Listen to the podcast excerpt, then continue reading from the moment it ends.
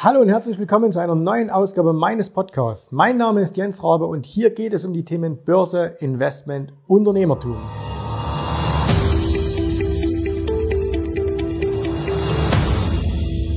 Willkommen zurück zum zweiten Teil hier beim magischen Dreieck, Ressourcendreieck.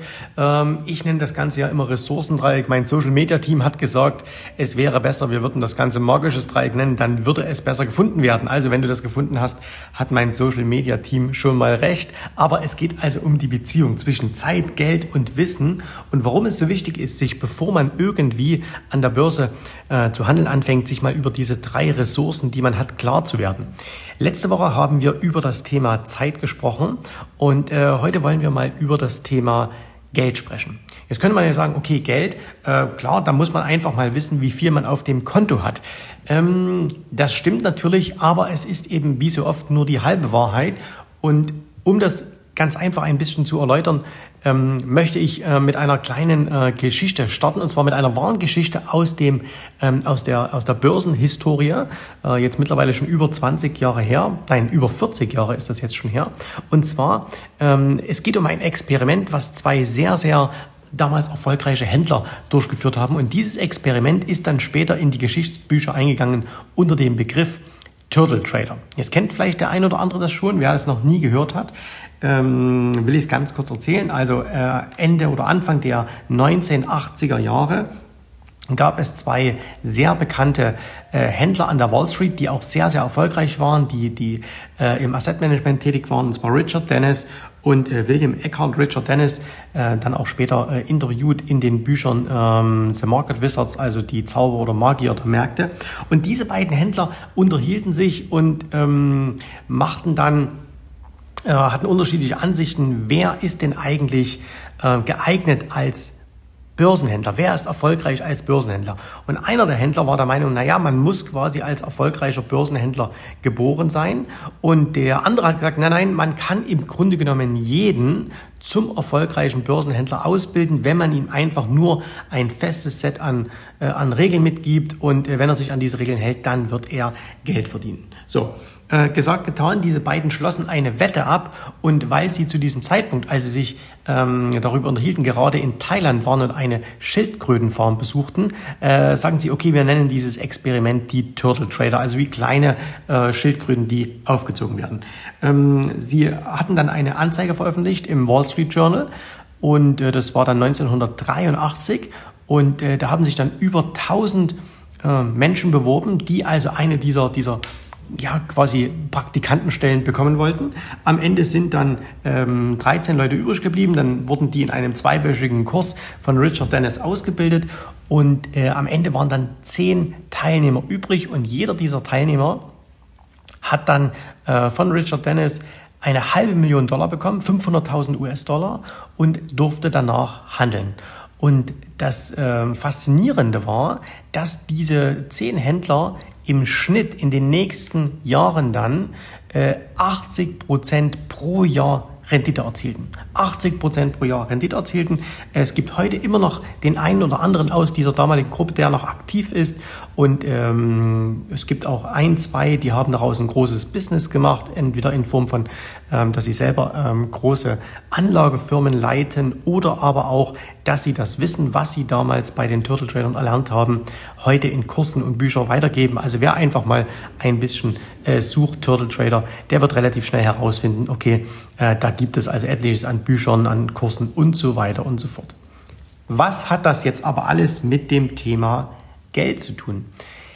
Als ich meine Börsenkarriere angefangen habe, ähm, habe ich natürlich auch geschaut, okay, was gibt es denn für Strategien, die funktionieren oder die scheinbar funktionieren? Und da bin ich natürlich auch über kurz oder lang zu den Turtle Tradern gestoßen. Und ich habe mir diese Bücher gekauft, ich habe die alle gelesen, ich habe auch das, ähm, das Originalregelwerk ähm, gefunden und habe mir das angeschaut. Und wenn man dann so hört, na ja, diese Händler, die das gemacht haben, die ähm, haben dann im Schnitt 80 Prozent pro Jahr Gewinn erzielt, dann ist es natürlich etwas, was man als junger Händler unbedingt auch erzielen möchte. Es handelt sich bei diesem System um im Grunde genommen um ein relativ simples Trendfolgesystem. Ähm, das heißt, es werden Ausbrüche gehandelt über einen bestimmten ähm, so und so viele Tage hoch, als 20 Tage, 50 Tage. Ne? Also wer, wie gesagt, wer mal sucht, der, der wird es finden. Und ähm, ich wollte das natürlich auch handeln. Und habe dann aber relativ schnell festgestellt, bei mir funktioniert das nicht. Also ich habe mit diesem System kein Geld verdient. Und habe ich mich gedacht, hm, wieso verdienst du kein Geld damit? Und mir hat es dann später, ich bin selbst überhaupt nicht darauf gekommen, und mir hat es dann selber auch später ein Mentor einmal ähm, erklärt, und zwar genau an diesem Beispiel. Er sagte, ja, weil du hast die Komponente Geld, die, die Ressource Geld einfach falsch eingeschätzt. Und zwar hat er gesagt, warum glaubst du eigentlich, dass der Händler denen damals eine halbe Million gegeben hat. Der hätte denen ja auch einfach nur 20.000 geben können. Er ist ja immerhin das Risiko eingegangen, dass auch diese zehn Händler, ähm, die er dann ausgewählt hätte, äh, jeweils diese halbe Million ähm, versenken. Und das heißt, er hätte einen Verlust von 5 Millionen Dollar gehabt. Warum ist er nicht risikoärmer herangegangen und hat gesagt, ähm, handelt doch mal einfach nur mit 10.000 Dollar. Da hätten sie das auch unter Beweis stellen können. Und der Grund war der, dass das System, was diese Turtle Trader damals handeln wollten, eben auf zwei Komponenten basierte, die die meisten, die das auch heute immer noch nachhandeln oder die solche Systeme handeln, nicht verstehen. Punkt Nummer eins war, Richard Dennis hat dieses System damals auf Rohstoffmärkte angewandt. Das heißt, ähm, die äh, Turtle Trader haben Sojabohnen, ähm, Schweinebäuche, Öl, Gold, all diese Dinge gehandelt. Äh, und Rohstoffe verhalten sich jetzt erst einmal gänzlich anders in ihrem, in ihrem Trendbewegungen als beispielsweise Aktien. Das heißt, ich kann also kein System nehmen, ähm, was jetzt aus dem, aus dem Rohstoffbereich kommt und ähm, kann das jetzt ähm, einfach auf Aktien übertragen. So, das hat aber noch nichts mit dem Thema Geld zu tun. Aber der zweite, und das ist der entscheidende Punkt war, er musste ihnen so viel Geld geben, weil diese Händler etwas gemacht haben, nämlich sie haben ganz aktiv mit ihren Positionsgrößen gearbeitet. Das heißt also, manchmal war es notwendig, dass sie vielleicht 10, 20, 30 Sojabohnen-Futures gehandelt haben und in einer anderen Situation haben sie aber nur ein oder zwei der gleichen Futures gehandelt. Und der Punkt ist aber der, wenn ich dieses System übernehme und ich bin ein Privatanleger, der nur 20.000 Euro zur Verfügung hat, dann werde ich dieses System nicht erfolgreich handeln können, weil mir einfach der Skalierungseffekt fehlt, nämlich dass ich in manchen Situationen mal, man könnte jetzt sagen, äh, dass man, dass man in, 20, in manchen Situationen das Ganze manchmal pushen muss und dass man dann also äh, viel Geld in den Markt geben muss. Und in manchen Situationen muss man aber auch äh, einen Gang runterschalten und nur sehr, sehr klein handeln. Das heißt also, die Varianz in, der, in, der, in dem Geld, was man reinschiebt, ist bei den meisten nicht vorhanden. Und das ist eben genau diese Ressource Geld.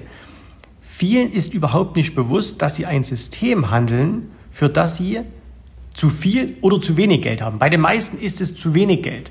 Das heißt also, ähm, äh, viele handeln Produkte, ähm, wo sie aufgrund der sehr, sehr geringen ähm, Summe an Kapital, das sie haben, auf lange Sicht einfach kein Geld verdienen können, weil sie zu überhebelt in den Markt gehen. Wir bleiben mal beim Thema Futurehandel. Wenn also heute jemand sagt, er hat 10.000 Euro und er möchte Futures handeln, egal ob er das jetzt mittelfristig oder, oder kurzfristig oder im Daytrading macht, dann wird er scheitern. Dann wird er scheitern. Warum? Weil er einfach mit einem viel zu großen Hebel unterwegs ist und über kurz oder lang einen Drawdown erleiden wird, der ihm aus den Rennen nehmen wird. Und da haben wir wieder diesen Punkt. Mir nützt also das Wissen nichts und die Zeit, wenn ich nicht das passende Geld dazu habe. Und umgekehrt ist es genauso, dass es manchmal Systeme gibt, wo jemand sagt, ich handle ähm, irgendwie Fehlbewertungen von irgendwelchen Nebenwerten und jetzt versucht das jemand mit großem Geld nachzuhandeln. Und auch das wiederum wird nicht funktionieren, weil er einfach dieses viele Geld nicht in diese kleinen ähm, Microcaps hineinstecken kann. Und da sehen wir wieder, wenn man sich also mit einem, mit einem Handelssystem beschäftigt, wenn man das Thema Börse, Börsenhandel lernen möchte, muss man sich erstmal darüber klar machen oder klar sein, wie viel Geld möchte ich denn aktiv in den Markt einbringen und passt denn das, was ich hier gerade tue, überhaupt auch zu meinem Geld? Wir haben schon festgestellt, es muss die richtige Zeit vorhanden sein, damit ich ein bestimmtes Handelssystem umsetzen kann.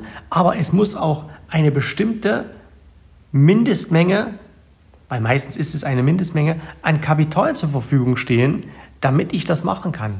Und jeder, der heute ähm, sich so eine, so eine Trading-App herunterlädt und sagt, ja, okay, äh, kann ich mal ein bisschen probieren, äh, ich schiebe da mal 500 Euro Spielgeld rein, der wird dieses Geld mit fast hundertprozentiger Wahrscheinlichkeit verlieren. Warum? Weil man eben 500 Euro nicht vernünftig auf verschiedene Aktien aufteilen kann. Das heißt, was passiert? Ah, ich kaufe mal da eine Aktie, ich kaufe mal da eine Aktie. Am Ende ist das überhaupt kein Portfolio. Am Ende ist das ein, ein wild zusammengewürfelter Haufen an, an Aktien. Ähm, wahrscheinlich die eine noch viel zu hoch gewichtet, die andere äh, dann zu gering gewichtet. Und am Ende hat man keine vernünftige Diversifikation. Man kann sich nicht absichern. Ähm, und am Ende äh, ist dieses ganze Geld verloren. Und Deswegen ist es eben so wichtig, dass man sich über die Ressource Geld unglaublich Gedanken macht am Anfang. Wie viel Geld steht mir zur Verfügung? Wie viel Geld bin ich auch bereit einzusetzen? Wie viel Geld kann ich denn auch einsetzen? Ähm, und zwar von der mentalen Komponente her, weil auch das ist etwas, was ich in meiner, äh, sowohl an mir selbst als auch in, in meiner Arbeit mit Kunden in den letzten 20 Jahren immer wieder festgestellt habe, es gibt auch oftmals eine, eine ja, sagen wir mal, ähm, mentale Blockade im Kopf, die nicht so leicht aufzulösen ist. Das heißt also, wir machen mal ein ganz simples Beispiel.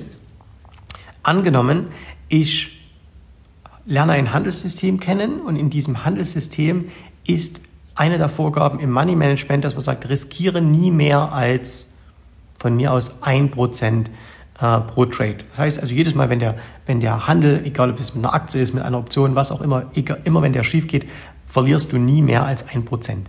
Das klingt da jetzt alles sehr, sehr vernünftig.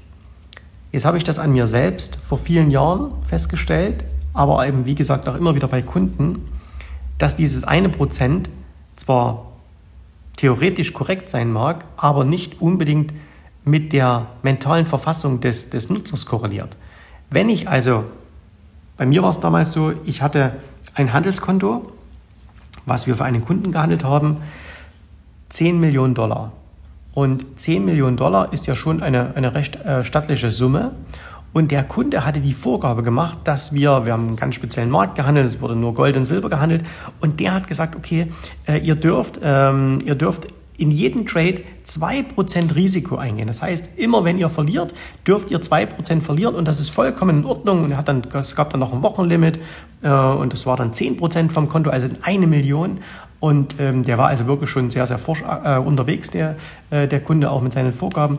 Und für uns war das damals natürlich, ähm, haben wir gesagt, oh Mensch, das ist super, wir können 10 Millionen handeln und können da hier äh, jetzt jedes Mal 2% riskieren. Das ist klasse, da können wir echt viel machen. Und ähm, wir haben natürlich auf der einen Seite, solange es gut lief, sehr viel Geld verdient. Und dann kam aber mal der Punkt, wo wir natürlich auch mal, was völlig normal ist, auch mal Verlusttrades hatten. Und dann verlierst du eben 2% von, einer, äh, von 10 Millionen, 200.000 Dollar. Und zum damaligen Zeitpunkt waren 200.000 Dollar Verlust in einem einzigen Handel für mich mental nicht greifbar. Ich, ich konnte nicht verarbeiten, dass ich in einem einzelnen Trade 200.000 Dollar verloren habe, obwohl es nicht mal mein eigenes Geld war. Und als wir dann, wir hatten dann einmal eine Phase, wo wir, glaube ich, zwei oder drei Trades hintereinander Verlust hatten und äh, rund eine halbe Million Dollar verloren haben, was dem Kunde vollkommen egal war, weil er gesagt hat, hey, ich habe das, es ist ein ganz spezieller Teil meines Portfolios, das ist äh, nur, nur ein kleiner Teil meines Gesamtvermögens. Und äh, ich weiß, dass das, was ihr macht, wenn ihr es so macht, wie ich euch sage, ein gewisses Risiko darstellt. Ich bin bereit, dieses Risiko zu tragen. Überhaupt kein Problem. Und deswegen, er war da völlig entspannt. Aber ich selbst hatte damit Riesenprobleme, dass wir innerhalb weniger Tage eine halbe Million ähm, Dollar durch Trades die alle völlig korrekt waren. Wir haben uns an die Regeln gehalten, es war alles okay, dass wir die, ähm, dass wir die verloren hatten. Ich konnte es einfach nicht fassen, so viel Geld innerhalb kurzer Zeit zu verlieren. Und äh, bei uns hat das dann dazu geführt, dass wir dann äh, mit dem Kunde auch äh, wir, wir haben dann äh, mit dem Kunde uns zusammengesagt und gesagt, hey, wir, wir können das mental für uns nicht verarbeiten. Äh, diese, die Verluste, die wir hier ab und an mal generieren, sind für uns einfach zu groß.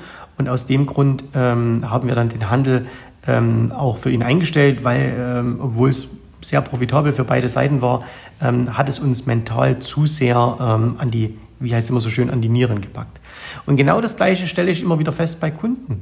Ähm, wir wir äh, haben Kunden, die sagen, hey, ich habe eine Million und ähm, ich möchte das und das machen und dann besprechen wir das mit denen und sagen, okay, komm, machen wir mal Money Management ähm, und wir riskieren mal nur 0,5 Prozent pro Trade. Das heißt 5000 Dollar pro Trade.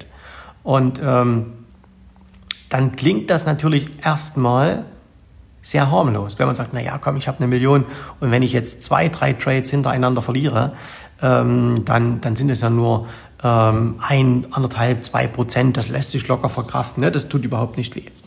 Wenn dann aber in der Praxis der Verlust realisiert wird, dann kann es durchaus sein, dass derjenige, der ein Handelskonto von einer Million hat, sagt, jetzt habe ich 5000 Euro verloren in einem Trade. Und im zweiten Trade habe ich nochmal 5000 Euro verloren. Und im dritten Trade habe ich nochmal 5000 Euro verloren. Das heißt, ich habe schon 15.000 Euro verloren. Objektiv von außen betrachtet ist überhaupt nichts passiert. Er hat anderthalb Prozent seines, seines ähm, Vermögens oder seines Handelskapitals äh, eingebüßt, was, was überhaupt nicht schlimm ist, weil das kann man relativ schnell auch wieder ähm, herausholen. Aber ihm persönlich haben diese 15.000 Euro so wehgetan, weil er eine Beziehung zu 15.000 Euro hatte. Er konnte sich vorstellen, hey, mit 15.000 Euro kann ich mit meiner Frau doch eine große Reise machen, äh, da könnte ich meiner Tochter äh, hier ein kleines Auto kaufen, äh, da könnte ich äh, das, ne? Also all die Dinge, die uns jetzt auch einfallen, wenn wir daran denken, was könntest du mit 15.000 Euro machen? Und dann ist das zwar schön, diese ganze Theorie, wie viel musst du Money Management machen, es nützt dir aber nichts, wenn du mental dazu nicht in der Lage bist. Und ähm, ein Weg dahin ist dann übrigens, äh, dass man mit, mit deutlich kleineren Positionen anfängt, dass man am Anfang sagt, okay, auch wenn du viel mehr riskieren könntest, du fängst mit einer ganz kleinen Summe an, 500 Euro äh, Risiko äh, und arbeitest dich dann in die Risikoregionen hinein, die für dich, ähm, die für dich wichtig sind. Und äh, gibt es noch viele andere Möglichkeiten, wie man das machen kann, äh, besprechen wir auch mit unseren Kunden immer im, äh, im, im, im, ähm, im Training, wie man das macht. So, und daran sieht man aber wieder, äh, das Thema Geld wird, wird maßlos unterschätzt, was einfach die Ressource Geld wirklich für eine wichtige, wichtige Komponente darstellt. Äh, Nochmal die Fehler, es wird eben ähm, mit viel zu wenig Kapital die falsche Strategie gehandelt. Äh, es wird nicht geschaut, passt mein Kapital zu der Strategie, die ich überhaupt handeln möchte. Und es wird auch die mentale Komponente von Verlusten überschätzt, die sich auf dem Papier und in der Theorie sehr, sehr entspannt anhören, aber in der Praxis dann ganz was anderes sein können. Und deswegen auch, wenn heute jemand, ähm, äh, wenn wir über das Thema Absicherung, wenn wir über das Thema Hedging sprechen, und wir haben das ja auch schon zum Beispiel jetzt in, in YouTube-Videos getan.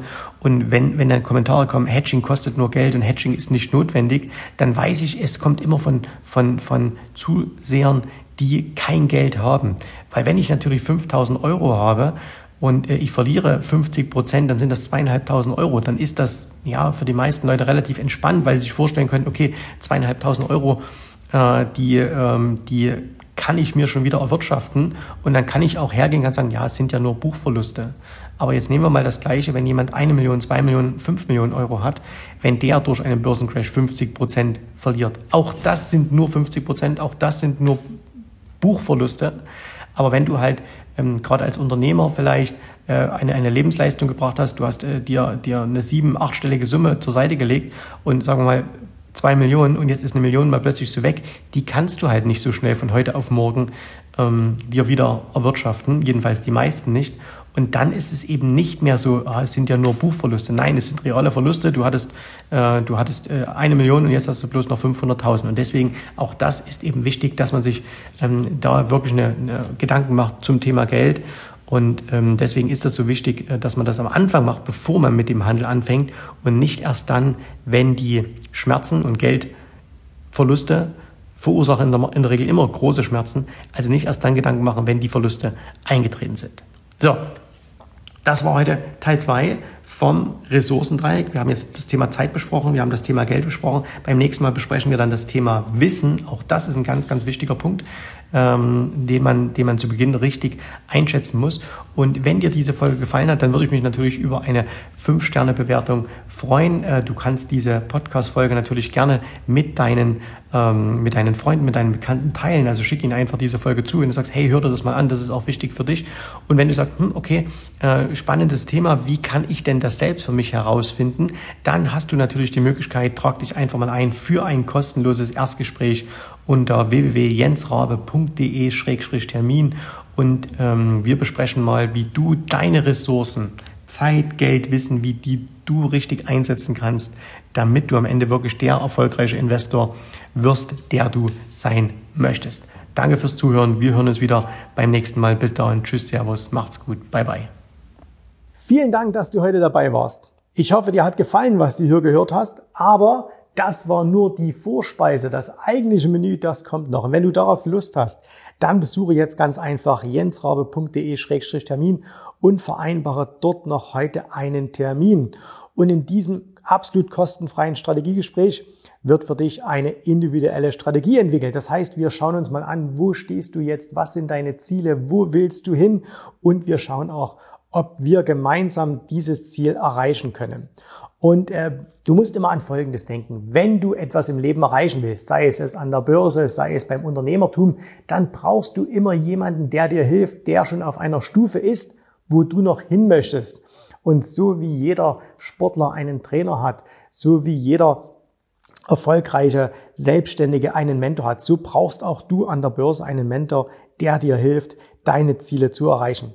In den letzten Jahren habe ich Tausenden von Menschen gezeigt, wie sie ein regelmäßiges Einkommen an der Börse erzielen, wie sie ihr Vermögen sichern können und auch du kannst das erreichen. Davon bin ich felsenfest überzeugt. Also, geh jetzt einfach auf jensrabe.de-termin und vereinbare noch heute deinen persönlichen Termin. Ich freue mich auf dich. Wir hören uns. Bis dahin. Tschüss, Servus, mach's gut. Bye bye.